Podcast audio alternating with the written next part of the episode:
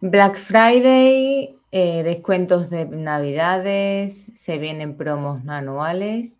¿Qué hacemos con toda esta movida? Vamos a verlo.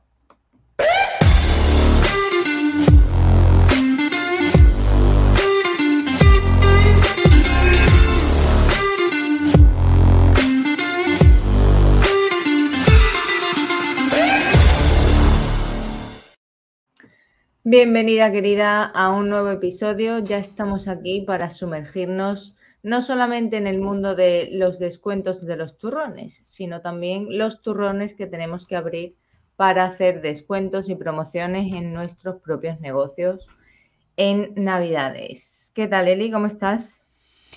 Pues bien, la verdad es que a mí este tema me, arde un poco, me pone en ebullición. Así que vamos a hablar del tema. Vale. Bueno, ya sabéis lo que opinamos algunas sobre las promociones, sobre cuándo hacerlas y sobre mercantilizar un poco el tema de la salud, ¿no? Porque al final aquí es donde, valga redundancia, está el turrón. ¿Cómo es que estamos mm, rebajando los precios o cómo es que estamos tirando los precios de un servicio que en principio, aparte de lo que pensamos en general que debería ser público, deberíamos estar en sanidad, bla, bla, bla, pues bueno, tenemos nuestros propios negocios, tenemos que sostenernos y mantenernos y parece que si no haces un descuento en el Black Friday o no haces alguna promoción navideña o pre cuesta de enero, no eres nadie, ¿no? Mm, este tipo de temas, este tipo de promociones, pues bueno, surgieron a raíz de toda la campaña o todo el contexto capitalista que normalmente arrastramos en Occidente de Estados Unidos, ¿vale?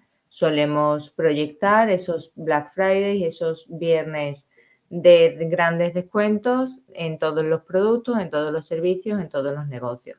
Y en los últimos años, pues yo te diría que desde el 2016 está súper en auge en todos los espacios, bien sea espacios de supermercado o bien sean espacios como los nuestros de las consultas de nutrición.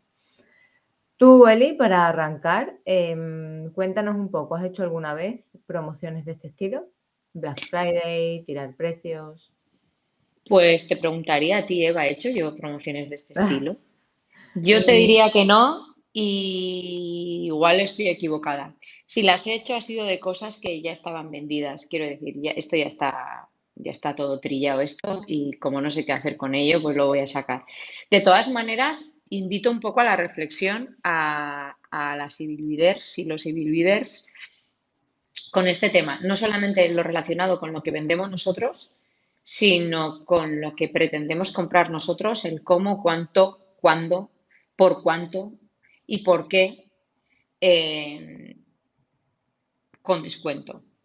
Invito a la reflexión porque creo que creo que, se que nos dejamos llevar por el capitalismo y, no vengo aquí a ponerme el sello de, revolucionaria, iba a decir, ni de nada. El sello nada, ¿no?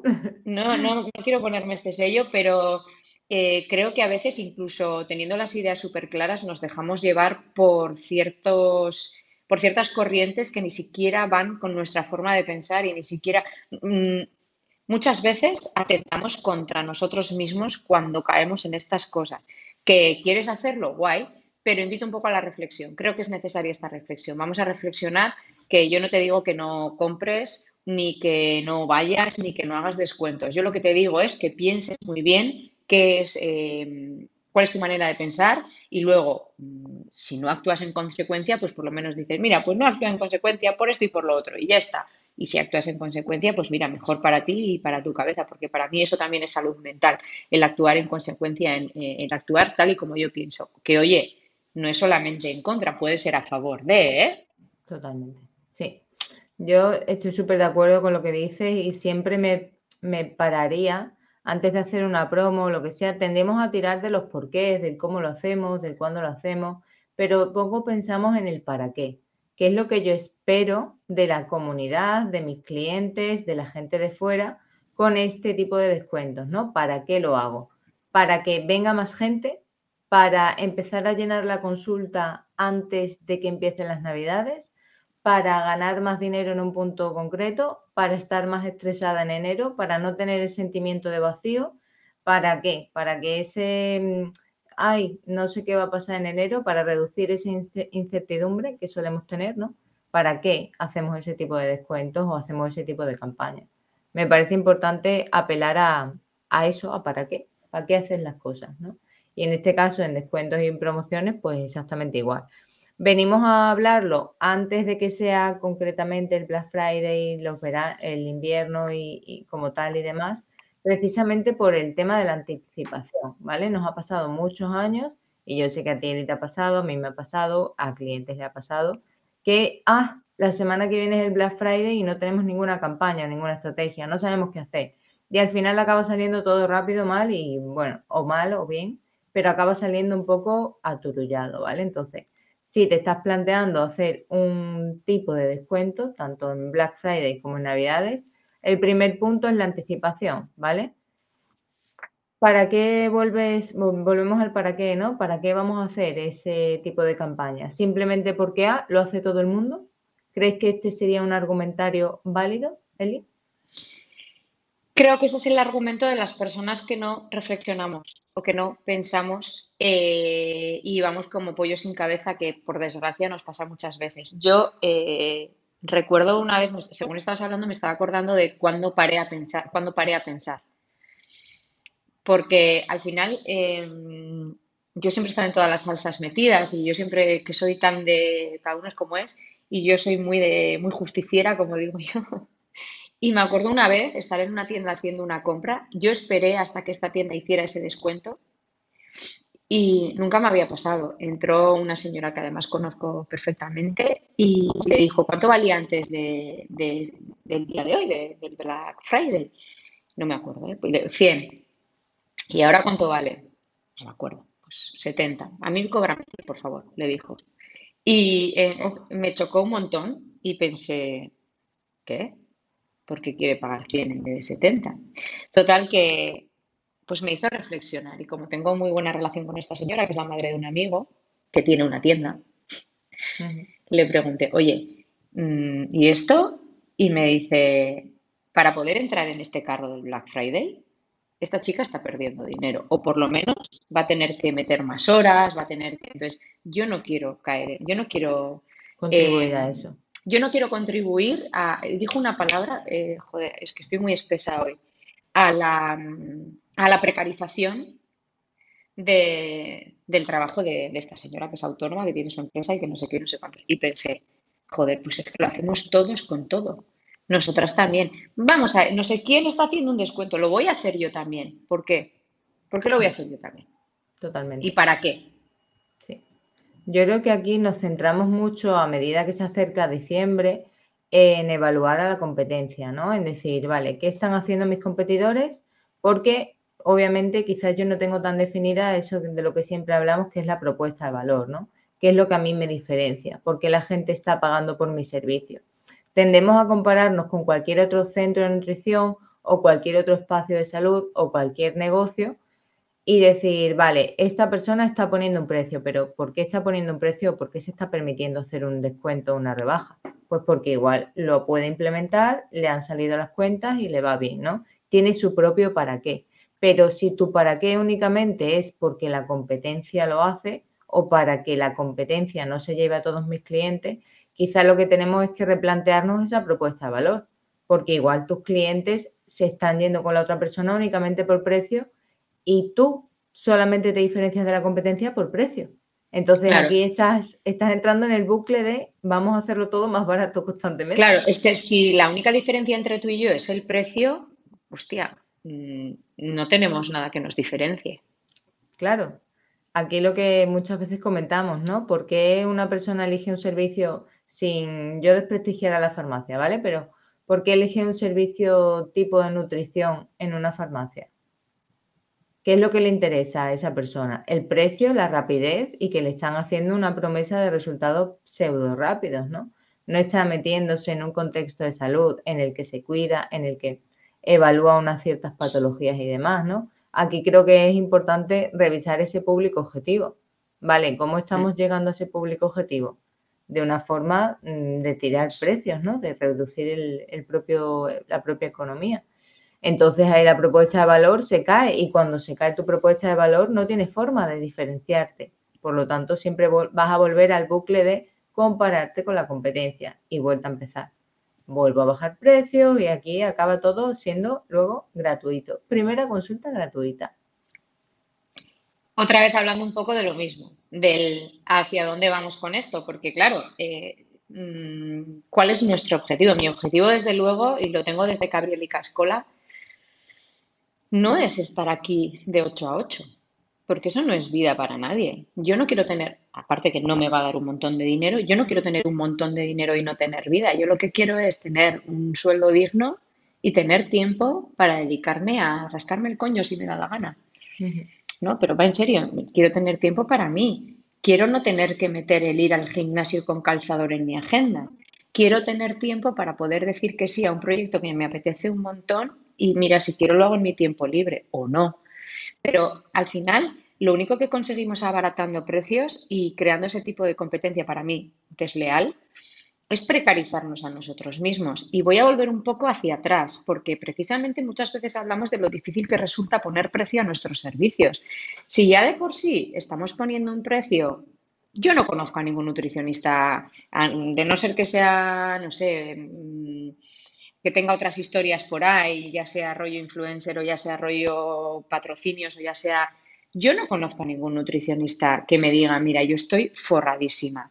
Igual es autónoma, y pero no conozco a nadie que esté en la misma tesitura que esté yo, que tenga una vida tranquila, relajada y que esté forrada. Que yo me voy de vacaciones con la caravana, que me encantaría irme de hotel y en avión, tío.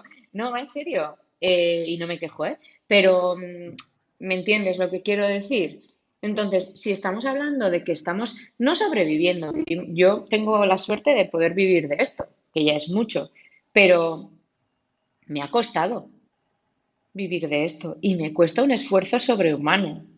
Y vivo de esto, lo cual no quiere decir que se me caigan los billetes según voy andando, y hay veces Ahora mismo estoy, tú sabes que estoy en ese momento, en ese momento en el que se me han acabado los ratitos libres, se me han acabado mi tiempo eh, de ocio y ahora mismo hoy llevo aquí desde las seis y media y me voy a ir pues probablemente a las ocho y media. Eso es vida, no, eso es una mierda. A veces pasa, a veces pasa, sí, bueno, a veces pasa y no, a veces pasa porque no sabemos controlarlo, otras veces pasa pues porque toca.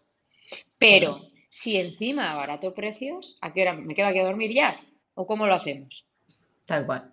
Yo esto lo debato mucho con los alumnos, ¿no? Porque algunas han estudiado ya previamente marketing, otras han hecho diseño gráfico y les pregunto siempre, ¿os gustaría tener vuestra propia agencia? Y me dicen siempre, no, porque quiero tener tiempo libre.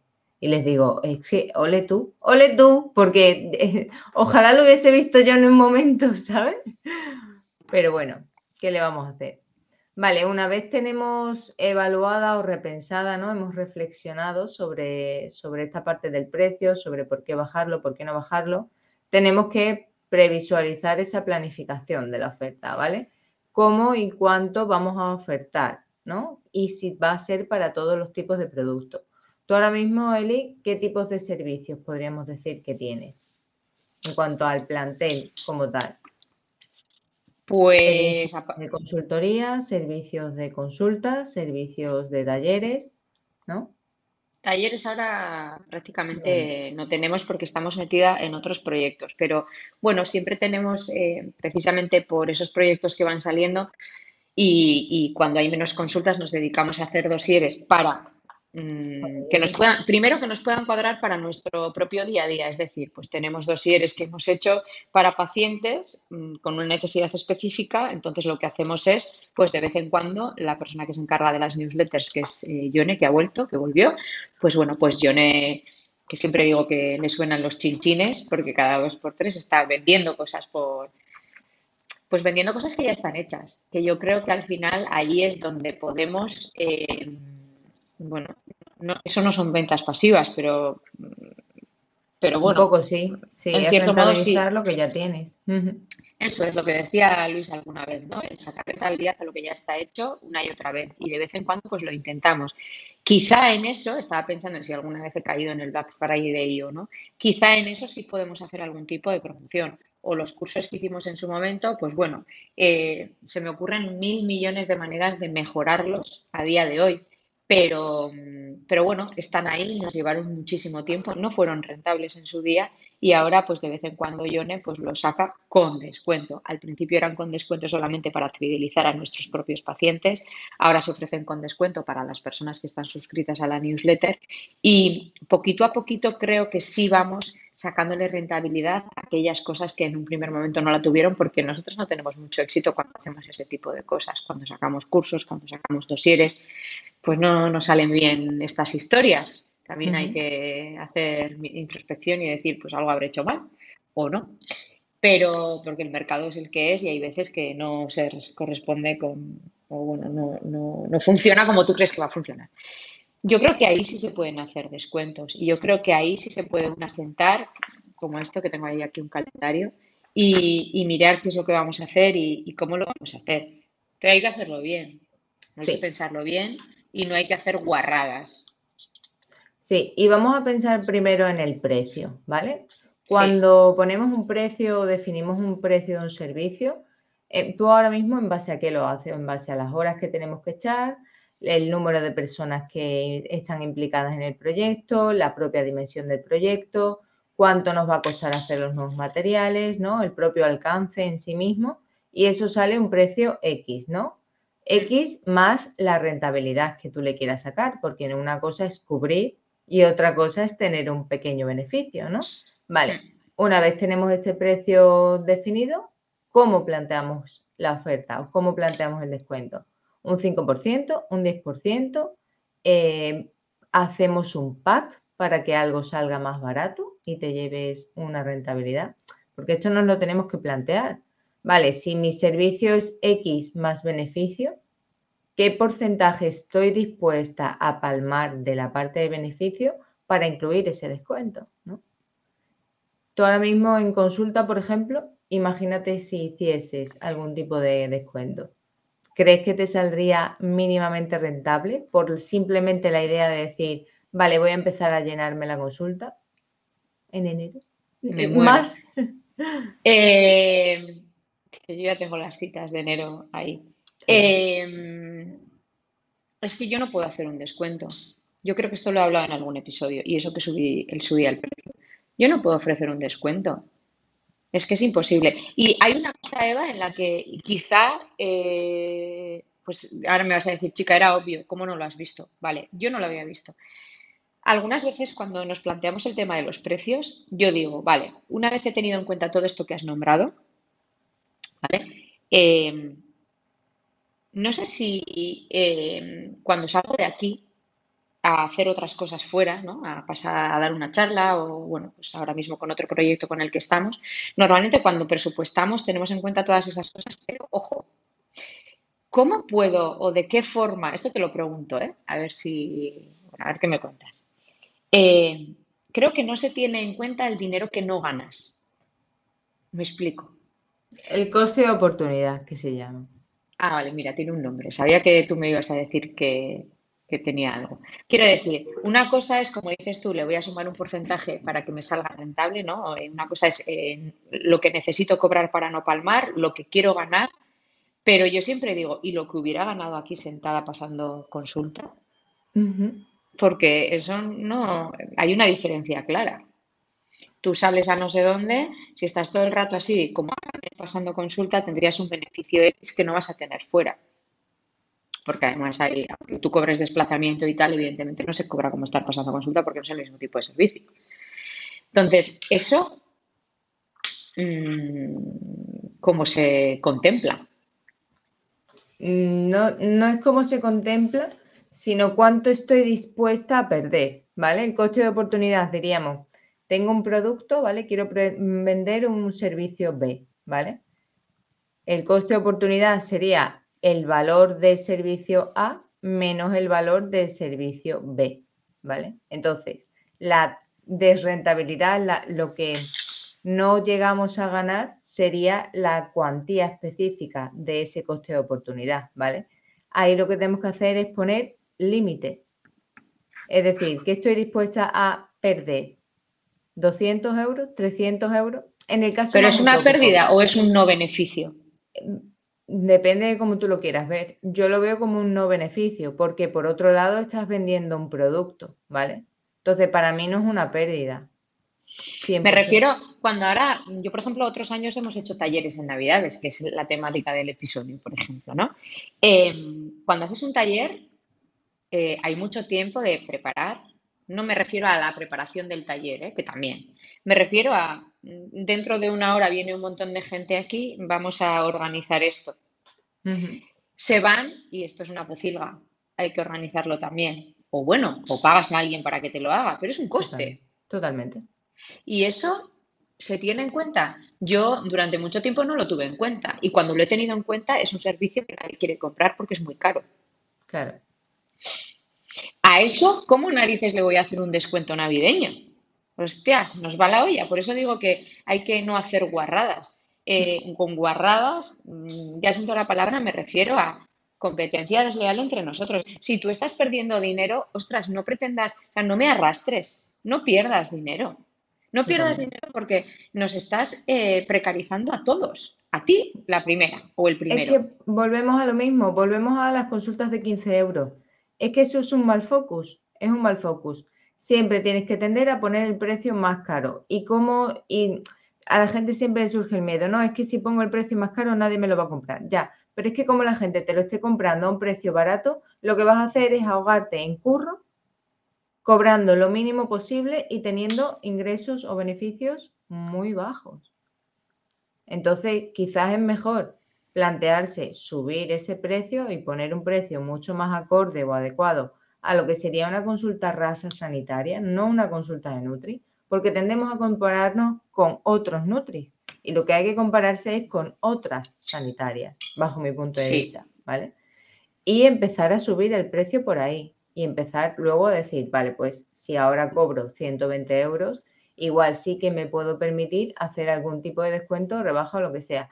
Pero tal cual está la tesitura ahora mismo en el mundo de la nutrición, en el que incluso en el grupo de Bilvidea nos dicen, oye, a mí no me da para vivir de esto, me tengo que buscar otro curro, ¿cómo coño nos estamos planteando hacer descuentos en Black Friday o en Navidades?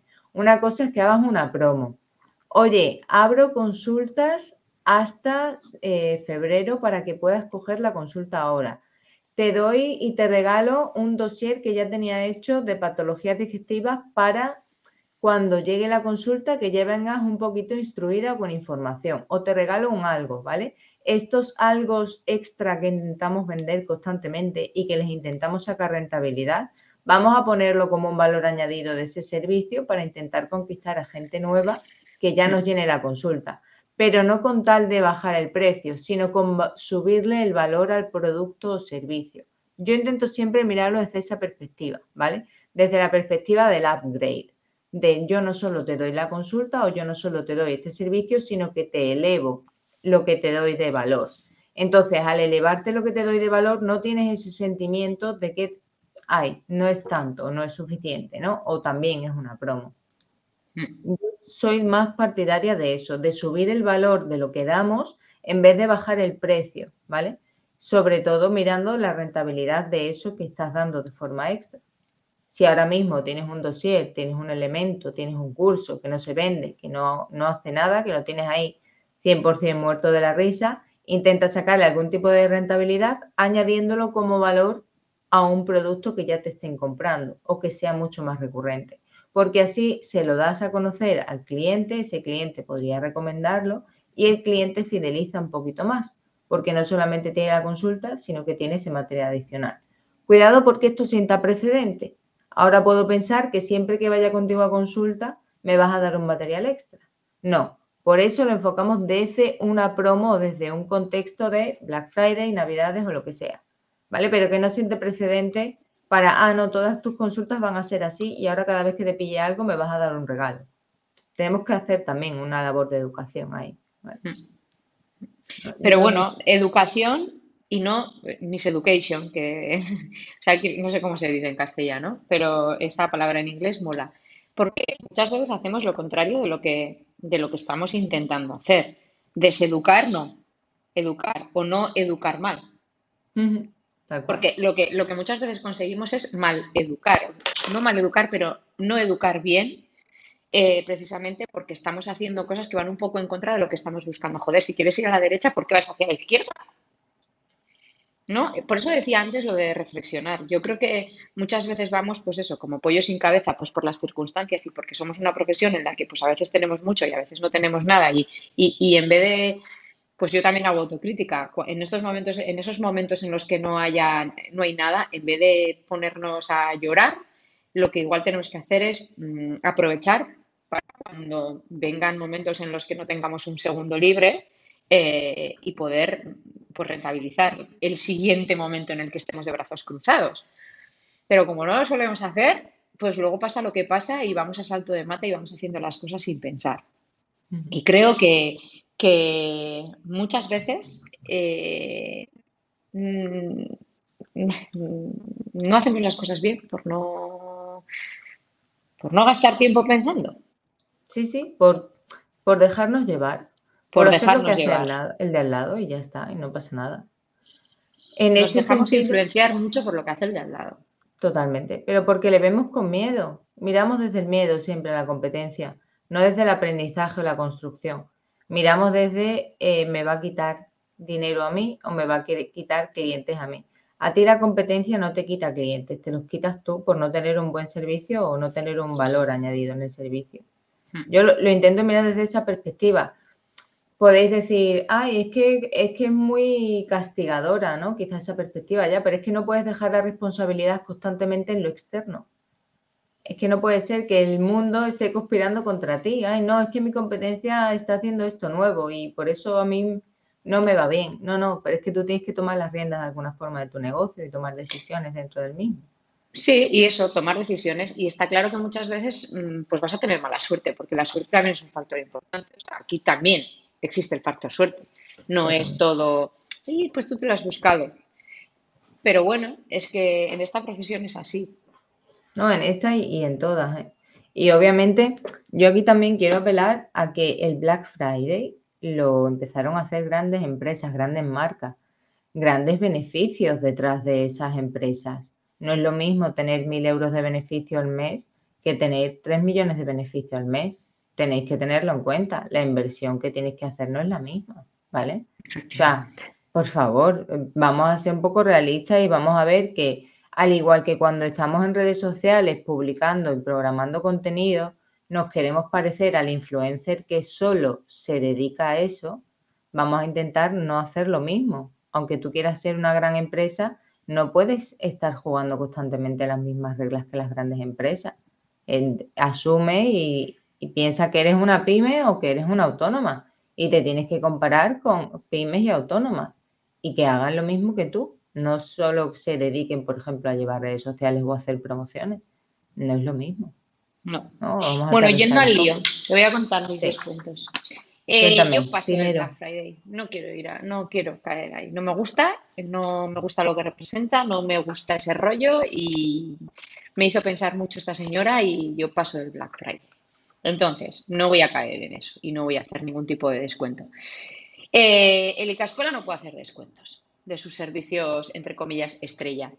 Porque si contabilizáramos todo el tiempo, o sea, si ahí metiéramos, muchas veces eso lo hablo contigo, de si meto el tiempo que me cuesta hacer las cosas, pues no sé, seré más tonta que otros y, invierto más tiempo o necesito más tiempo para mi formación y para la creación de algunas cosas, pero no me, no me da.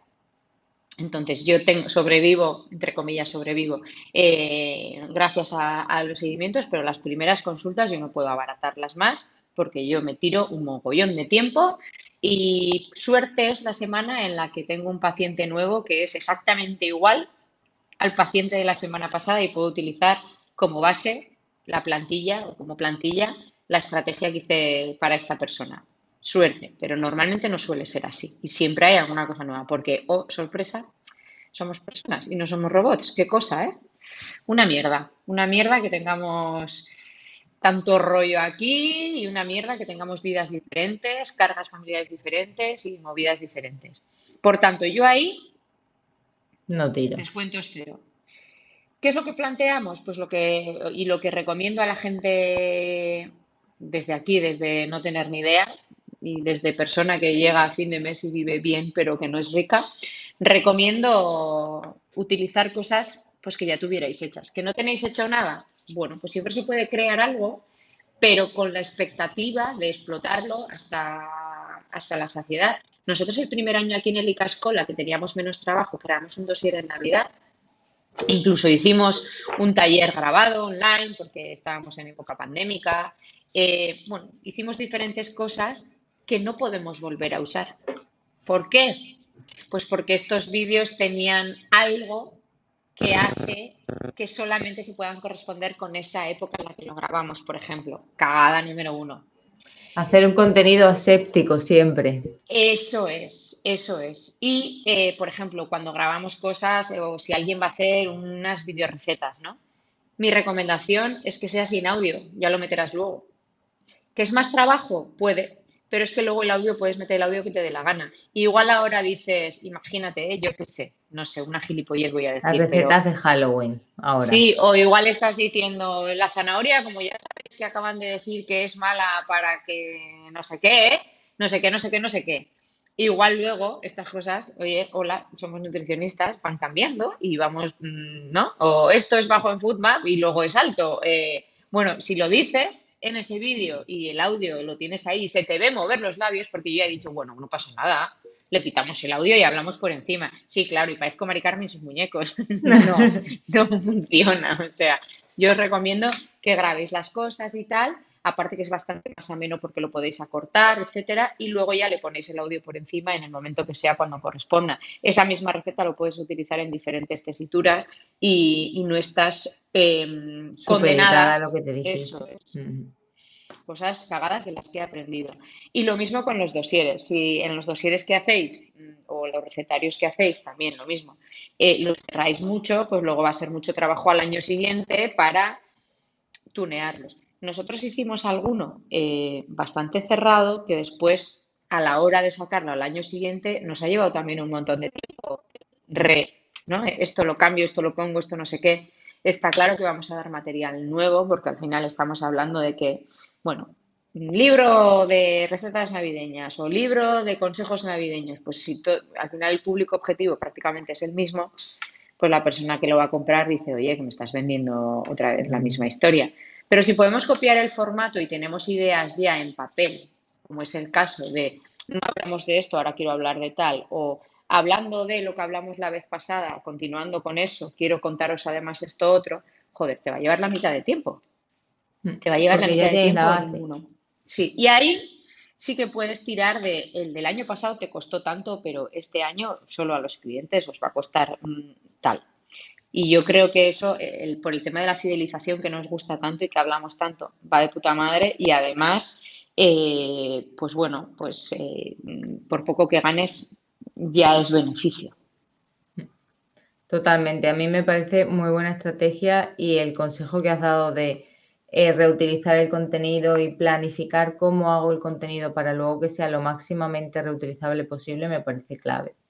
Me parece, vamos, mm, el mejor consejo.org que os podían haber dado en el día de hoy. Vale. Entonces, ¿qué porcentaje le puedo bajar? ¿Un 20% a la pasta, al precio? Jo, pues depende de cuánto lo hayas explotado, ¿no? Yo creo que eso hay que tenerlo en cuenta también. Entonces, cuanto más haya hecho esa charla, ese PDF y demás, más barato lo voy a dejar. No. Charlas no. Charlas no. A ver, yo creo que eso no se puede hacer. No puedo. No puedo. Sí, porque me he ido para atrás. Digo que no puedo abaratar una charla. Quiero decir, yo soy yo. O bueno, eso es lo que yo pienso. Quiero... Una cosa es que. ¿Eh? Yo soy yo y mis circunstancias. Me refiero a si, si es una charla que está grabada, bueno, ya veremos. Pero con respecto a las charlas que damos nosotros, como si vamos a, vamos a hablar de las navidades en no sé dónde y haces todos los años una charla de navidades, joder, por mucho que te lleve menos tiempo, eh, eso no se puede abaratar. Yo creo que ahí no se puede abaratar. Eso tiene un coste, que es que vas tú a hacerlo y que, y que vas con, tú con tus conocimientos y con tu formación y con... ya no solo hablamos de tiempo, porque no es solamente el tiempo lo que nosotros eh, tenemos que rentabilizar, el tiempo que dejamos. La mitad de las charlas que voy a dar yo este año no las vamos a rentabilizar porque nos han llevado un mogollón de horas de formación. Bueno, pues ya las rentabilizaremos eh, el año que viene porque no vamos a bajar el precio el año que viene. Y esto nos ha pasado, ya lo hablaremos en otros episodios, pero estamos con una historia bastante potente de un proyecto. El año pasado ya estábamos con ese proyecto. No vamos a abaratar el precio, pero el año pasado perdimos, no es que perdiéramos, pero no, tuvimos beneficio, que este año esperamos tenerlo. Y si hay una el año que viene, el beneficio será ya real y mayor, porque seguiremos con lo mismo. Hoy subirá, el IPC y lo que tenga que subir. Las charlas yo creo que es una cagada hacer descuentos en charlas o, bueno, en, ciertas, eh, en ciertos momentos se pueden hacer charlas gratuitas dependiendo de, yo qué sé, del para qué y con qué objetivo las haces. Pero planteátelo muy bien, volvemos un poco a lo mismo. Piensa. ¿Y no tendría sentido que el año que viene valga más la charla porque tú tienes más empaque como profesional y has estudiado y sabes más? Pues. Quiero decir, ¿Por qué no nos planteamos esto? ¿Por qué nos planteamos, ah, bueno, pues el año que viene lo pongo al mismo precio, o ah, el año que viene lo pongo más barato? Porque ya lo estoy medio reutilizando, sí, pero es que tú no solamente, como has dicho, valoras o monetizas tu tiempo, valoras también y monetizas tus conocimientos. Y mis conocimientos del año que viene son mayores que los de este año. Pero es que quizá mis precios también son más altos el año que viene. A lo que voy es a que eh, voy a hacerlo de la misma manera. Voy a utilizar el mismo sistema para ponerle precio, que es basarme en mis precios. A eso me refiero. O sea, que ir en la misma línea. Probablemente algo más caro va a ser.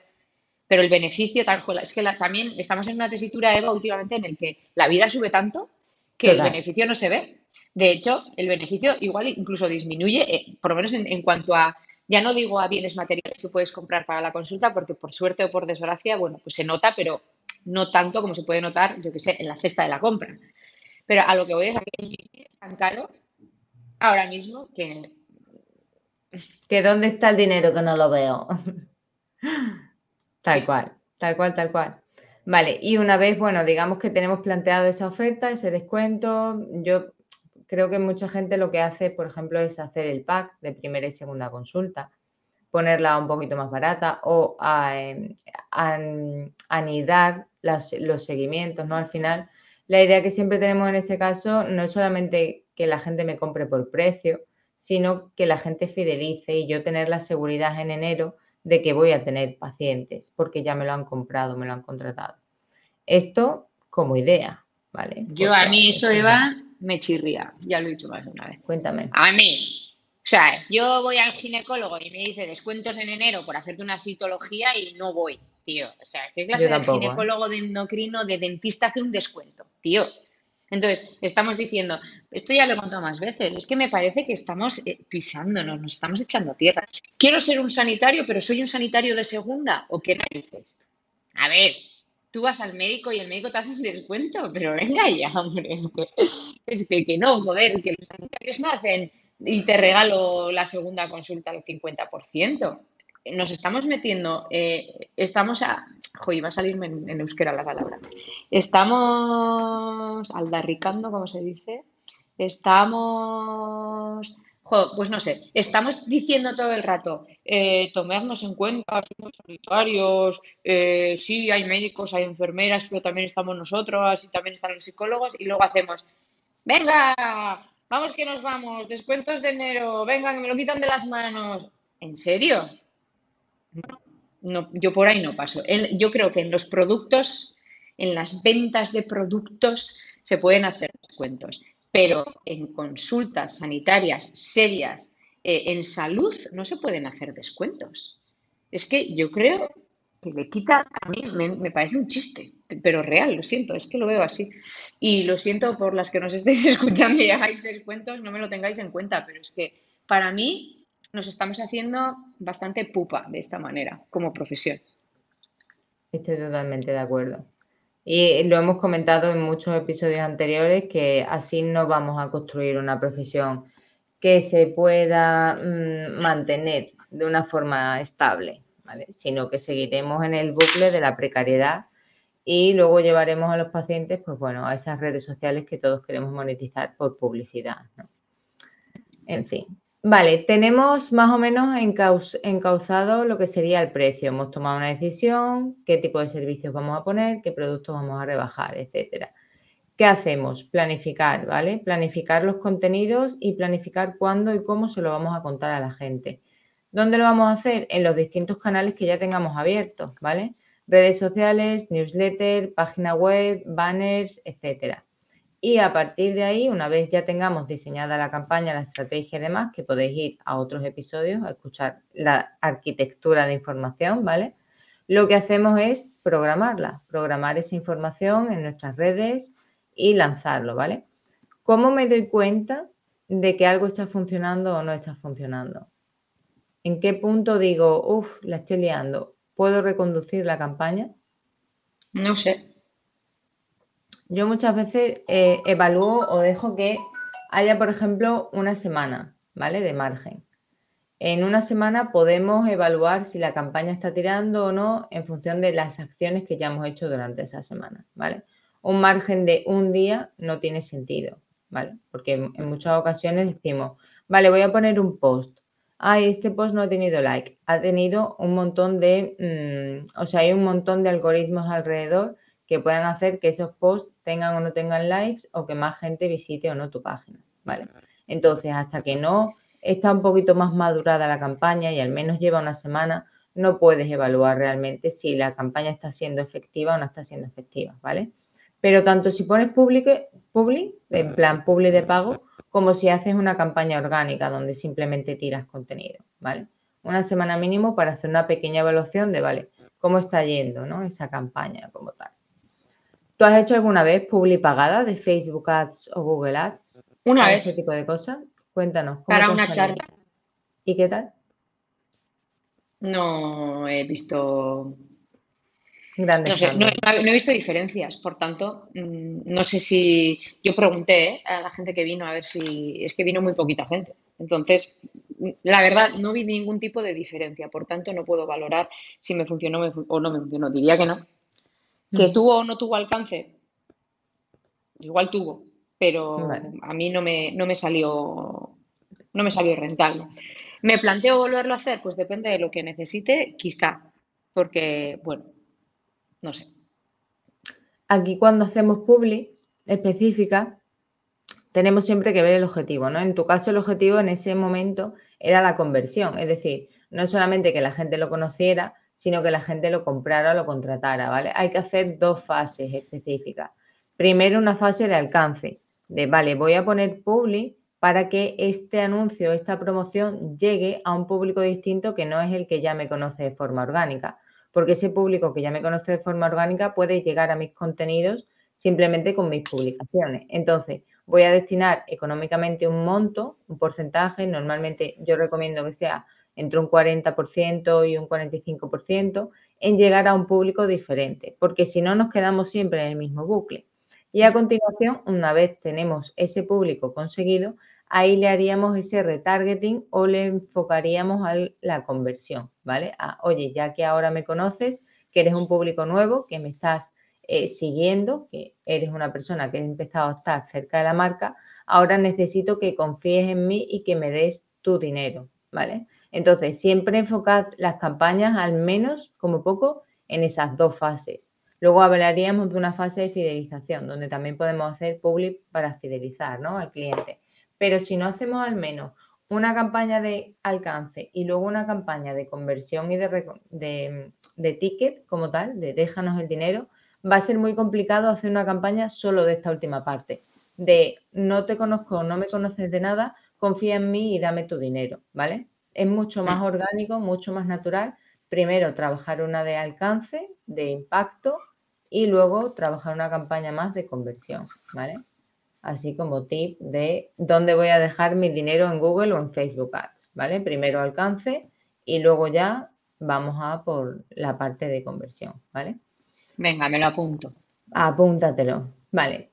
Y también, como siempre, a quién le voy a hacer la publi, ¿vale? ¿Tú dirías que a todo el mundo le hacemos la publi? ¿Hay unas personas a las que podemos hacerle mejor una publicidad en esta época que a otras? Quizá, sí. Yo creo que sí.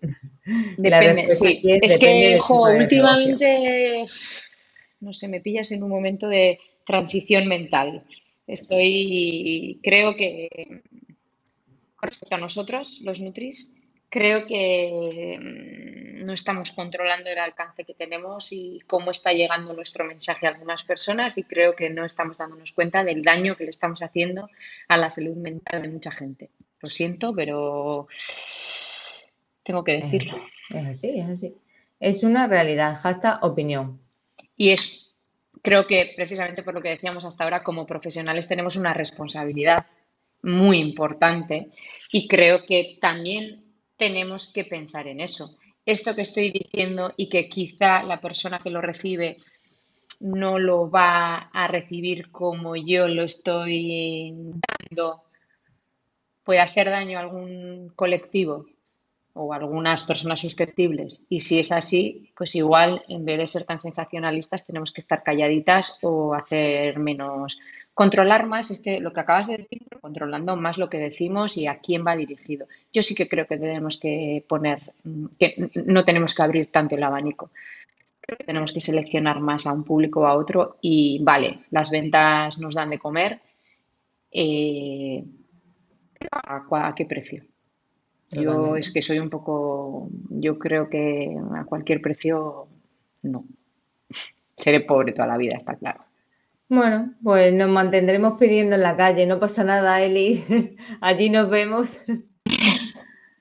Bueno, queridas, pues espero que hayáis repasado y contextualizado esta parte de las ofertas de Black Friday y sobre todo, que yo creo que es lo que nos centramos muchas veces en hacer aquí, que reflexiones sobre por qué y para qué hacen las cosas y no simplemente porque es lo que toca o porque son las campañas navideñas y todo el mundo pone precios y pone descuentos. Sí, yo desde aquí, antes de irme, pido, si se puede pedir, yo te pido a ti que me escuchas que cierres 15, 20 minutos en tu agenda de esta semana o de la semana que viene, pero ya entra en calendar, ciérrate 20 minutos, 15 minutos para pensar para pensar en lo que quieres conseguir, en cómo lo puedes hacer y en todo lo que hemos hablado ahora mismo y sobre todo para pensar en, si te reporta beneficio económico y personal lo que vas a hacer y cómo lo vas a hacer y a quién lo vas a dirigir. De verdad, ¿eh?